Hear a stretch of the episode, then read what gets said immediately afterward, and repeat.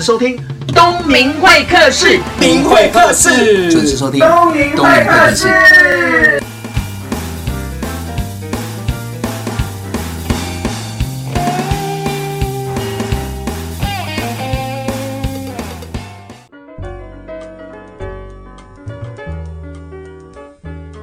各位听众朋友，大家好！你现在收听的是东明会客室，我是主持人王东明。我呢访问过很多不同工作类别的人，但是有一个工作我觉得很特别。今年我在过年的时候看了一部卡通影片，叫做《超人特工队》第二集。那里面的角色就是爸爸跟妈妈，还有三个可爱的小孩。最特别的地方，这次男主角爸爸这个角色。颠覆了以前的过往工作，以前他是业务嘛，那兼职是超人嘛，那这一次他兼职是超人，本业是转换成在家庭做家庭主妇，照顾三个孩子之外，要打理所有家事。我对这件事情觉得非常的好奇，因为我本身我是不擅长做家事的，再加上台湾传统的东方观念。就是男生要在外面上班赚钱，女生要么就在外面上班赚钱。但是，一旦结了婚、生了小孩之后，几乎百分之八十以上都在家里工作带小孩，是有育婴假嘛，或者是等到孩子长大的时候再请保姆来带。是，但是我觉得全职奶爸的身份非常的好奇，就邀请到我身旁当中有一个特别的朋友，他叫 Michael，他是全职奶爸。那我们就干脆邀请他来跟大家分享一下。全职奶爸该注意的地方。好，各位听众朋友，大家好，我是 Michael，就是我的职业是一个全职爸爸，有一些兼职啊，所以我也算是一个斜杠中年这样。哎、欸，好好，斜杠中年，青壮年，青壮年，对，对对，又是作家，是对，又是爸爸。是，又是讲师，讲师，然后又是人家的老公哦，所以其实你兼了很多的身份呢，非常多个身份。但是我觉得最有代表性，然后今天可以来谈最有价值，都会是奶爸这个身份，因为他算是一个典型，然后台湾比较少人做这样勇敢的尝试，所以真的来分享一下这个奶爸的美丽与哀愁，辛苦与快乐。我们先讲当初怎么样会想到当奶爸。好，这个就要回到很久就以前哈，就是。我原本是一个补习班老师，是第二次创业没有那么顺利，以后我到教会去做了一个企划，是做企划也做得非常的失败，因为我实在是一个 非常不会做 SOP 的人，我是比较天真浪漫的人。那刚好那时候孩子出生，我的岳父他是一个牧师，很特别，竟然是由岳父来告诉女婿说，啊、呃，你要不要选择来当全职爸爸呢？当时候另外一个男生告诉你的岳父，啊、对，告诉你问你说你要不要当全职爸爸，非常特别，对不对？对。所以我一开始听到的时候，我也是需要一点时间来理解跟消化，然后不是那么容易接受这个离开职场的身份。这样，因为你本身就有工作了，当时候就是一个做的不是那么好的企划，对，但是也是个工作，是个工作，是个工作。但是要变成全职奶爸，这个选项是很多的纠结，非常多。就是我们要离开原本的工作，好像比较对家庭有经济收入的贡献的角色，对，然后回到家里面变成一个照料者。是，我觉得很特别，是我的岳父他看重家庭，所以他也鼓励我们，既然看重，那我们就用陪伴来完成这个任务。嗯，所以他的鼓励我考虑了很久。事实上，在孩子出生之前，我都还在考虑我到底要不要这样做。但是孩子出生的那一个 moment，嗯，当我抱着他的时候，我觉得我被父爱正面侵袭。我原本觉得我没有办法放下那么多我自己的角色跟野心梦想，还想要在职场上完成一些事情，还想要来一个逆转胜。对，所有的情节，在我抱着他的那个瞬间，我觉得我以为我不可以的，都可以的。我在那个瞬间，我觉得我可以为着我怀中的这个人。拼尽我的一切，牺牲我的生命，嗯哼，所以陪伴他就没有那么困难，所以我就因为抱着他的那个瞬间的那个父亲的爱从我里面真的是生出来。我原本没有那么多爱。好，Michael，因为你刚刚讲到是说，当孩子出生之前，你有很多的矛盾跟纠结，对，会面临到什么纠结？我主要的纠结就是几个很现实的面向。第一个是薪水会变少喽，嗯哼，对不对？就是收入变少，嗯哼，然后失去那个职场的那个 title，那是一个保护。你说头衔吗？头衔，对、嗯、我们如果失去那个头衔，那我是谁？嗯、我觉得这有点难。比如说什么什么经理，比如说副总，什么什么之类，或者什么超级业务，什么样的老师。嗯，我觉得头衔是男人用来保护自己的武装，对，所以呢，等于是要卸下这个头衔。我觉得这也是当时的纠结，还有旁人的眼光。我觉得这个才是最大的功课吧。对，就是在华人社会里面，一个爸爸待在家。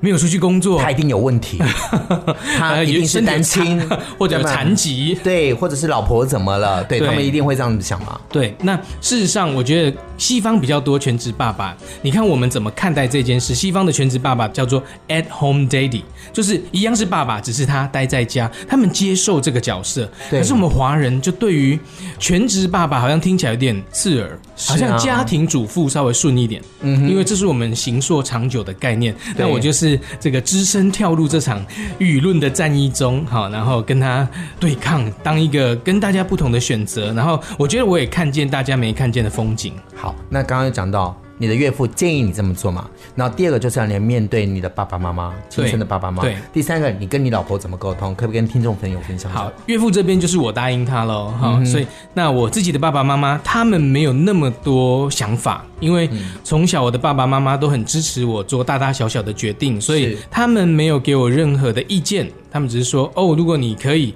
试试看，然后太累的时候我来帮忙带一下。哇塞，这句话现在是一个强心剂。你太累的话，我帮你带一下。我妈妈常常来帮助我啊，所以两边的爸妈都没有问题。太太也支持我这样做，就是因为我们有共同的认知，是家庭是我们共同看重的价值。是。那我太太算是有一个不错的工作，在外商公司，所以权衡之下，我认为我要回去当企划，或者我要回补教业当老师都比较容易，所以我先。暂时放下我职业的角色是一个比较容易的选项。暂时的选项，暂时可能是五年、十年、十五年。哦，我想我们还是可以对社会有一些贡献的。所以等于是说，当时冷静的分析下，有可能说你太太的这个工作跟收入在未来的发展性可能会比较好一点。只是现在你先暂时先转换一个身份，然后先把过往的工作先暂停一下。然后把时间投入在当全职奶爸。是，如果时间是一个货币的话，我们就做了一个不一样的投资，这样。哦，是，我相信这个投资一定有很多的故事，有一个长远的投资，有一个巨大的报酬。听众朋友，其实每个选择哦，都是一个取舍之间的悬念而已。但是如果沟通好的话，我相信都会一个好成绩。我们等一下再回到东明会客室的节目现场。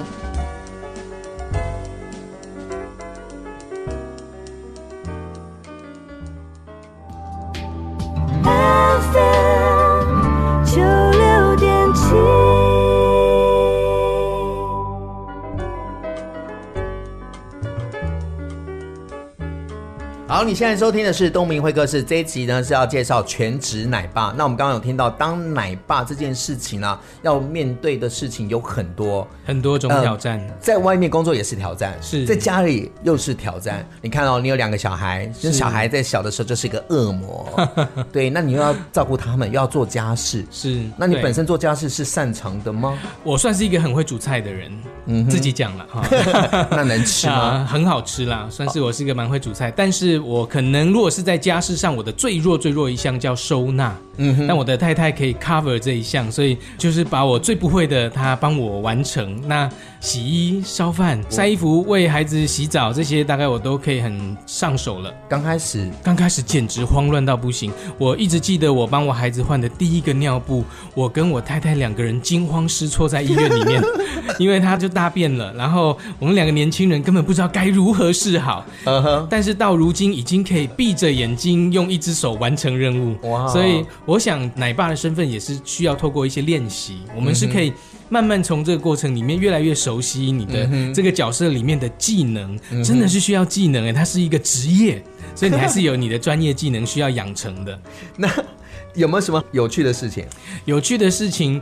我住在西屯，然后我们那边有一个西屯菜市场。是、嗯，我觉得最有趣的就是婆婆妈妈们看待我的眼神，我觉得超有趣的。你的意思是说，你去菜市场买菜，对，这也是你的工作？当然是我的工作啊。Uh-huh, 这时候你是拿着菜篮？我通常是推着婴儿推车去买菜。哇，然后就是大大小小的东西挂在婴儿车上面，慢慢挂在婴儿车。我们有我有很多那个吊钩，哇、啊，专门买菜用的啊。Uh-huh. 所以我觉得在买菜的时候，一个爸爸推着两个婴儿闯入菜市场。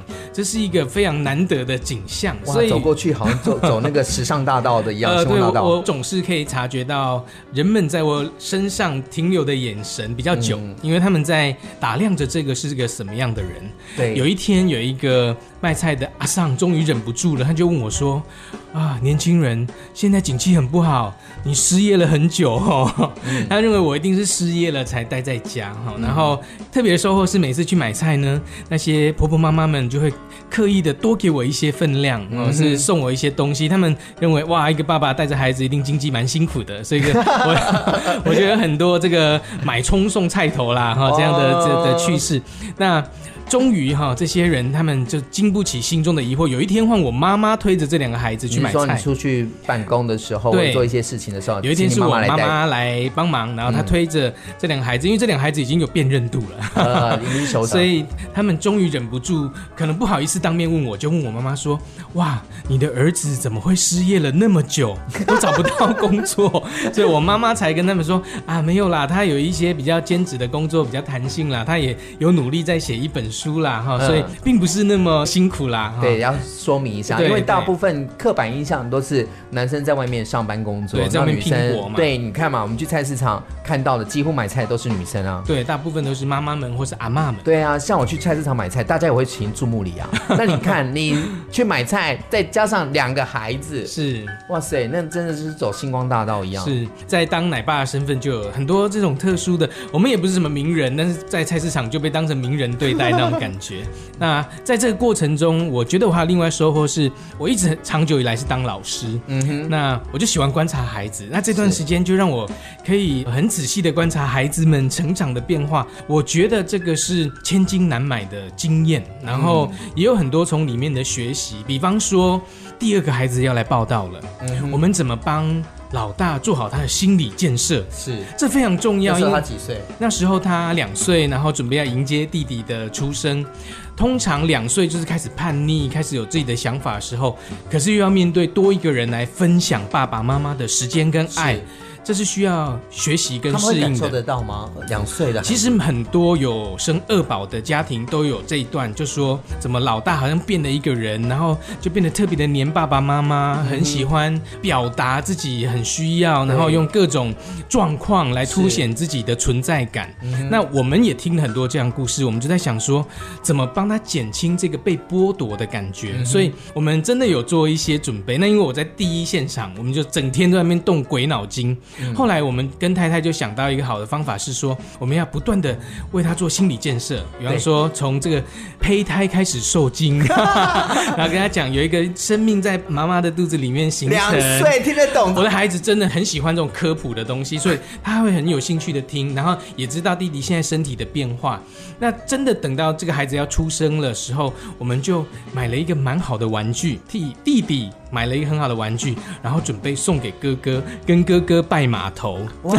你买了一个玩具，借由第二个孩子的力量，然后送给 哥哥。所以哥哥他的感觉就是哇，我多了一个弟弟，而且弟弟对我很好，他送我玩具。那个玩具是我们平常不会买那么好的。这个概念就有点像圣诞老公公会送礼物的概念是一样。对，就是让哥哥有多一点的时间缓冲，因为我有一些知识上的。然后弟弟来又给他一个他好喜欢的礼物，所以他的这个接受弟弟的过程就比较短。然后也比较少那种要来跟弟弟争抢爸爸妈妈的爱的，这个就缩短的非常的多，所以收到甜头了吗？对，所以这个也都是在过程中的学习。我觉得有好多那种枝枝节节，如果我们没有在现场，是没有办法感受到那个他们眼神里面的细微变化。我觉得这很难得，非常宝贵。嗯我觉得当一个奶爸真的是很不容易，你要应付两个小孩子，好好的睡觉，准时吃饭，这是一种挑战。因为我现在还没有结婚，没有小孩，但是我听到我身旁的人 几乎都是这种声音。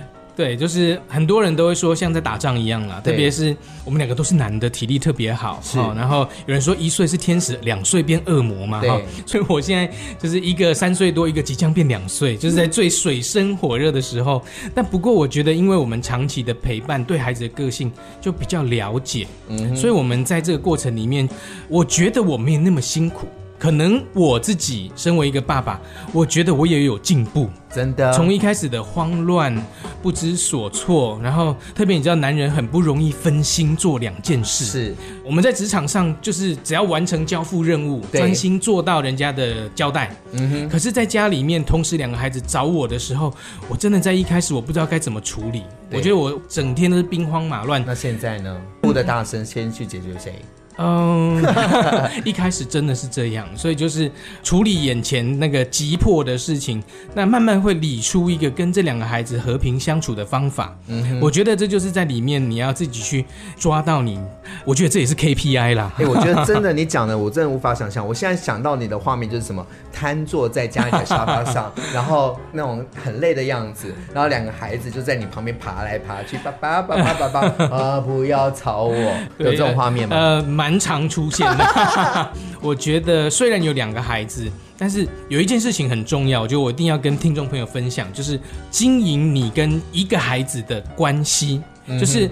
除了一对二，你要去刻意的经营一对一的约会精心时刻。分开来的，分开就是有时候我跟太太分配好，嗯，就是我让大儿子也觉得我们有一个一对一的关系，我也有一些时间是跟小儿子在一起。我觉得这一个一对一的关系很重要。我希望有一天他们在回忆的时候，他们会有一个误解，就是爸爸比较爱我。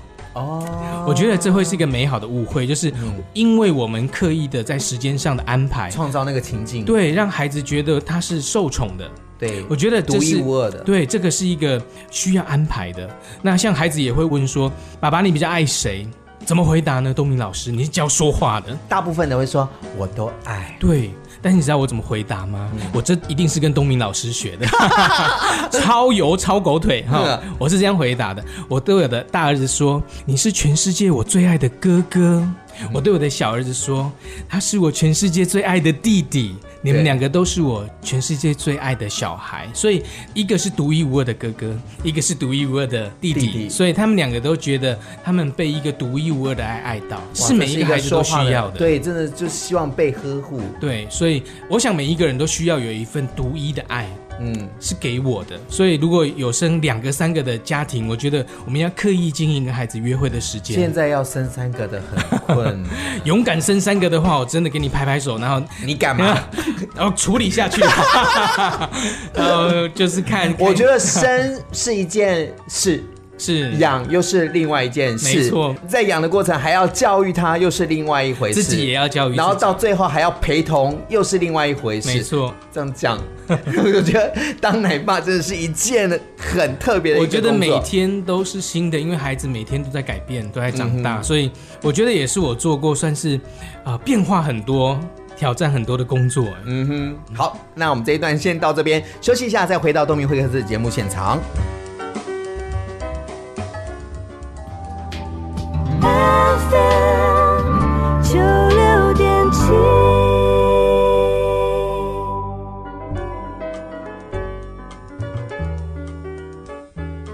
现在收听的是东明会客室，在我旁边是全职奶爸 Michael。Hello，我是 Michael。哎，Michael，刚刚讲到你两个小孩子越来越大了嘛？对。那在这个过程当全职奶爸，我相信有很多的甘苦谈。是。那我比较好奇的是，当你太太回来的时候，你会用什么样的身份跟角度来看这件事情？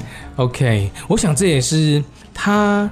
需要调整的角色，就是一般都是男人回来，然后瘫在沙发上，然后就觉得我已经做了一天的工作了，对，家里的事情不要来烦我。对对对，嗯、然后我觉得我真的娶到一个好太太，他回来他不会说他，你真会说话，你要趁这个趁这个 时候他会听，他会听，就是呃，他回来他会帮忙，所以我觉得是这样，就是如果夫妻有一方不一定是爸爸或妈妈，嗯、有一方他选择在家里面带小孩，我觉得另外一方是一个很。重要的神队友的角色会是很大帮忙，就是我们把它看成是一个接力赛。哦呵，我觉得。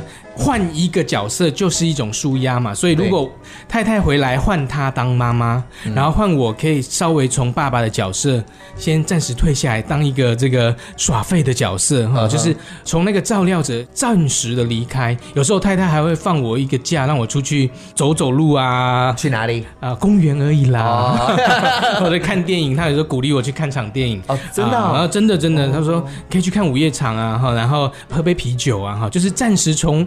我白天的那个角色切换一下，切换一下，然后他来接力，因为其实他也很需要孩子给他回应爱的时候，毕竟是一个妈妈的天性。创造一对一的时候，对，所以我太太也很乐意来接力这个角色，所以我们因为有这个共识，就是我们都是爸爸，都是妈妈，所以我们都有一个需要跟孩子建立关系的这样的亲密时光，所以他很乐意来做，然后我也很乐意先暂时推下来。我们这有一个身份的切换，所以他从职场上切换成在家的妈妈，也是一个放松。嗯，我从全职爸爸切换成一个可以稍微喘口气、暂时忘记自己是全职爸爸的人，我也得到了一个小小的空间。我觉得这个空间是夫妻可以互相讨论，然后给对方的。所以，我们因为这样的安排，我们两个人都觉得虽然辛苦，但是都有。彼此松口气的时间，然后也都有跟孩子相处的时光。我觉得这样的互补分工真的是一件很好的事情。是是，听众朋友，我觉得一件事情哦，当你结婚生孩子，这孩子出来之后，不管是一个两个，都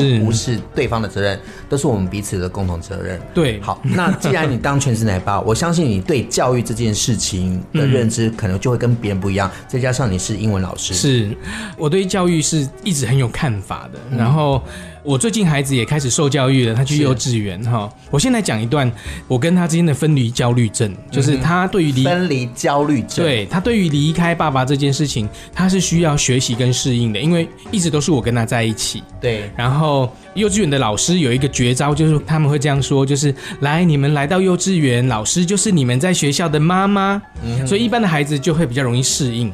但是幼稚园里面没有幼稚园里面的爸爸。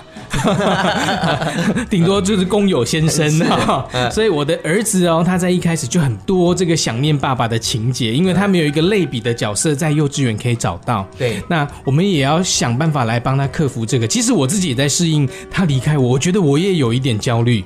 那我们怎么克服呢？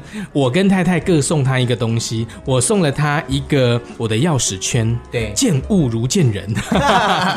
我太太送给她一个法式，就是那种比较大的法式，所以她想念妈妈的时候也可以戴在手上。所以她在幼稚园，然后她想我们的时候就把它戴在手上，是就看一下她书包上面那个爸爸的钥匙圈，所以就好像比较能够疏解一开始的那个紧张。那经过了两三周以后，她就慢慢能够适应跟群体在一起。就根本就不会去看钥匙圈了，也不会看这个手环。哎，法式还在，因为比较少遇到妈妈，所以还是很想念哈。所以我觉得像这样的事情，就是我们在里面的角色会去看到不一样的。那我自己现在看到他在受教育，我也多了很多对于教育的看法。我觉得我要鼓励爸爸妈妈们当一个勇敢的爸爸妈妈。我在美现在能当爸爸妈妈的都很勇敢，可是我觉得我们还是受华人社会很多这种过度保护的文化的影响。我这次去美国哈，我就看到他们公园，我就觉得难怪人家美国人会有那种创业家，他们会有那种独角兽的企业，就是十亿美金以上的企业，在美国一个一个新创这样产生。为什么台湾我们就养不出独角兽的企业，也很难养出独角兽的小孩？我觉得就是因为公园出问题，就是我们台湾的公园都很安全。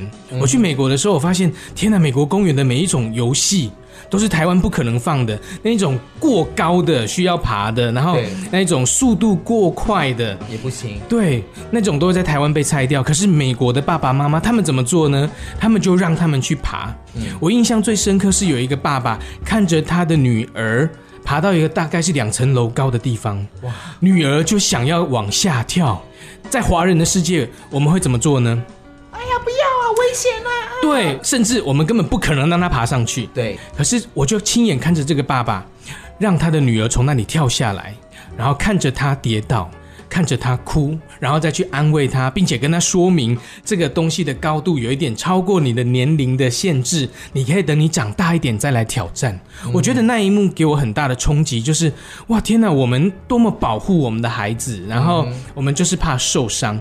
美国人他们是鼓励孩子去挑战自己，知道自己的界限，然后知道什么叫天高地厚，你可以去闯一闯，但不用怕，爸爸在这里，我看着你，我不会让你受到这个过度的伤害，你。仍然，你的生命是安全的。我觉得有时候真的，我很羡慕、欣赏那个国外的那种教育小孩子的方式。比如说，你刚刚讲的这一段，会让我想到我以前在当摄影师的时候，有机会到美国，然后在美国工作游学的时候，哎，我就看到一个很好的画面，是我在台湾看不到，就是过马路。哦，那有一个外国的爸爸，OK，没有妈妈，就是外国爸爸带小孩子在过马路的时候，那小孩子可能懵懵懂懂，他不知道红绿灯。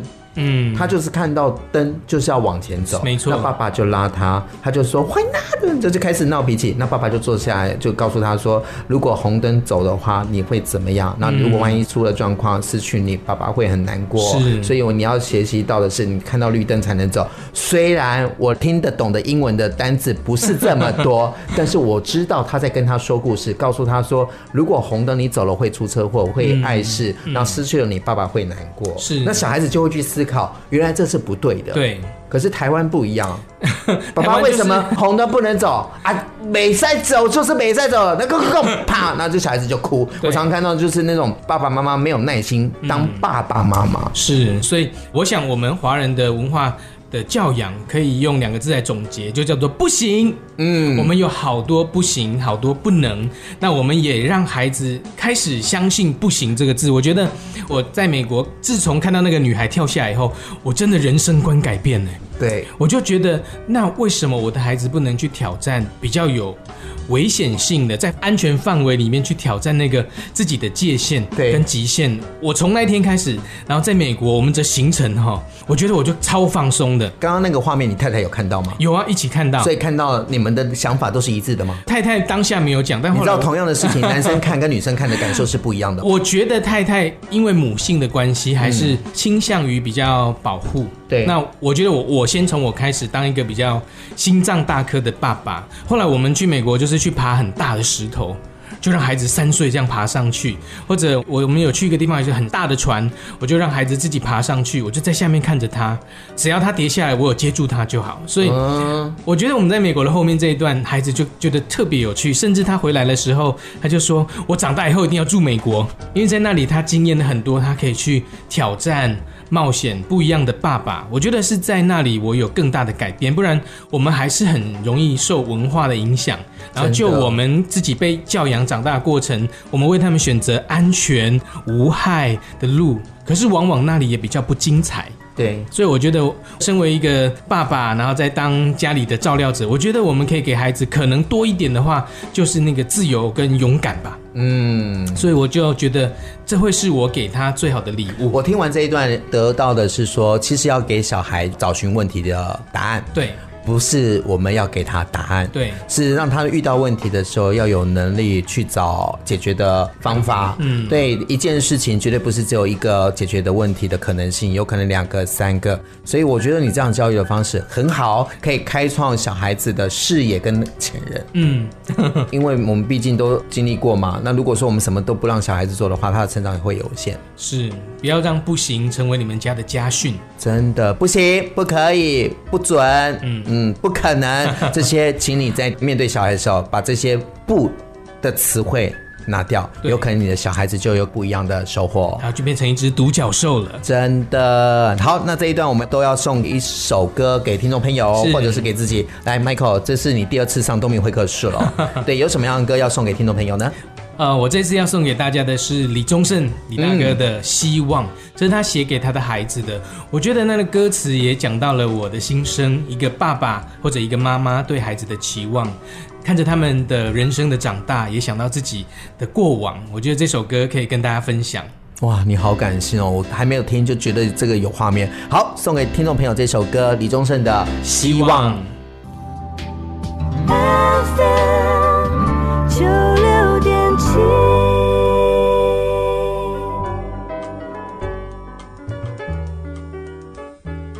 刚才收听到的歌是李宗盛带来这首《希望》，我相信听众朋友应该跟我一样有很多的画面。是对，不管听众朋友你现在有没有当爸爸，或者是为人母，我都觉得这是一个要必经的过程，是人生才会完整嘛。对，那我们在想，就是当奶爸，对，嗯，已经几年了？三年四个月。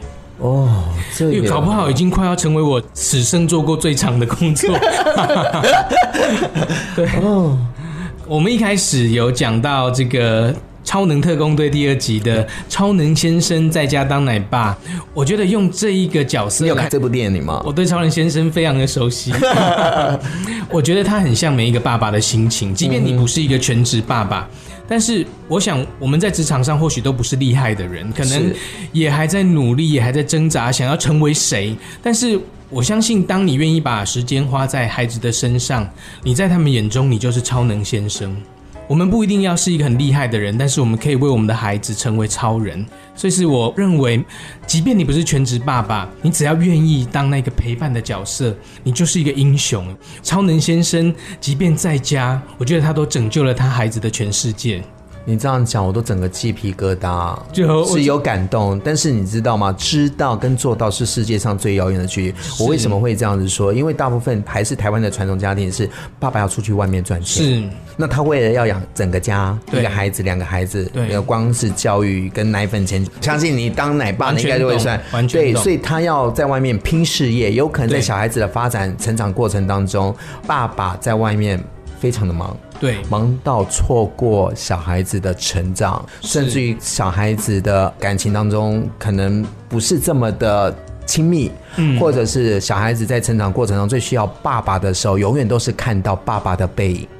哎呀，或者爸爸已经熟睡的那个样子，对，有时候瘫在对，或者是瘫在沙发上，嗯、或者是酒醉的样子，他可能会好奇说：“哎、欸，我的爸爸为什么都是酒醉？我的爸爸就是生气大吼大叫，我的爸爸都是三更半夜才回来。嗯”那你知道小孩子会有比较的心态，是有人的地方就有是非。你看幼稚园也会讲：“我爸爸怎样呢？我妈妈怎样呢？我家里有几个玩具，我爸爸。”所以你刚刚讲的，我觉得是。在非常的理想的状态，我觉得这是一件很好的事情。OK，但即便人生有不理想，哈，嗯，外国人说出去外面赚钱叫 bring the bacon home，把培根带回家，就是通常是男人去厮杀，然后把培根带回家。是的，那我觉得这也当然也是一种爱的付出。如果不是为了这个家，干嘛那么辛苦？嗯，拼死拼活不是为了银子，哎，都是为了孩子。所以我觉得爸爸是辛苦的。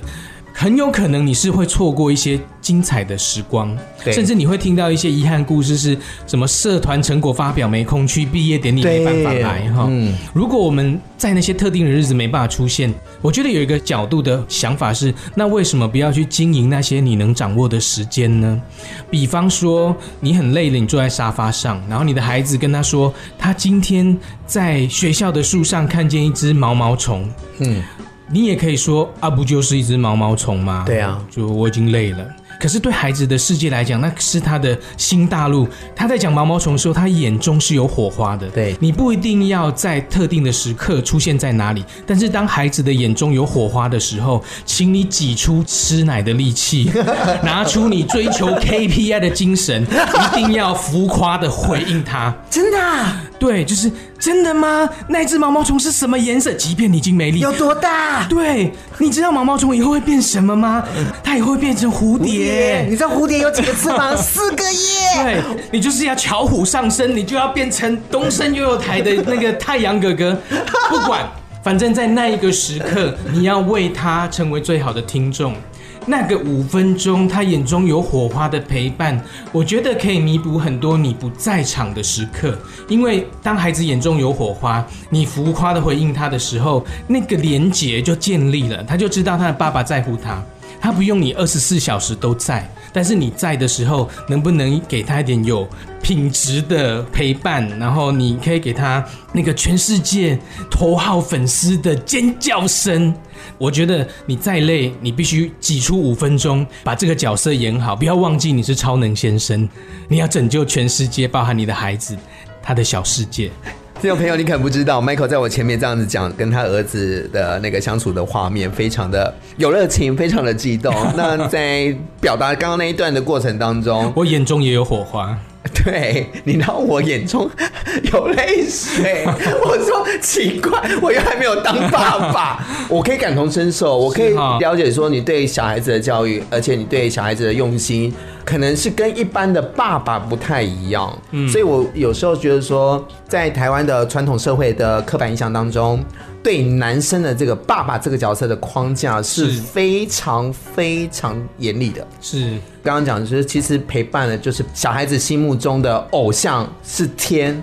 我对这件事情有很多的纠结，为什么？因为大部分就讲我们小时候了，我们成长的过程中，对，都是妈妈在陪同嘛，大部分都是。对，那爸爸就是在工作嘛，想办法养家嘛。对，那该遇到的事情，爸爸也不会遇到，想要去找爸爸讨论的事情也碰不到。是，那可能在爸爸跟孩子这个阶段，是有一道很隐形、很厚、很高的那一道墙。嗯，这就是东方的传统的教育。所以我就勇敢站起来对抗这个。刻板的形象，真的希望我这个用力往墙上奋不顾身捶那么一拳，即便没把它打裂，也让他留下一个记号，让后来的人可以知道，爸爸不一定只能怎样。我们一起来把这个形象扭转过来。真的，听众朋友，你听了这一集全是奶爸的甘苦谈哦，那因为我觉得有些东西是我们不知道的，是是上网查不到的。那你身旁当中有很多特别的故事。的亲身经验，我不如就透过节目来跟大家分享一下，Michael 怎么样去经营他的家庭，怎么样透过职场的转换，然后走入家庭，变成是全职奶爸这件事情，我是想要跟大家分享，没有所谓的对不对，是。也没有什么应该是要妈妈做的，是。也没有什么一定是要爸爸做的，嗯，反正就是一个家嘛，是。每个人都要扮演一个角色，是。然后互相扶持，互相成长，这不就是爱吗？没错，这一集呢，很高兴邀请到的是全职奶爸 Michael，希望有机会再访问到他。听众朋友，希望你有收获。再见，拜拜。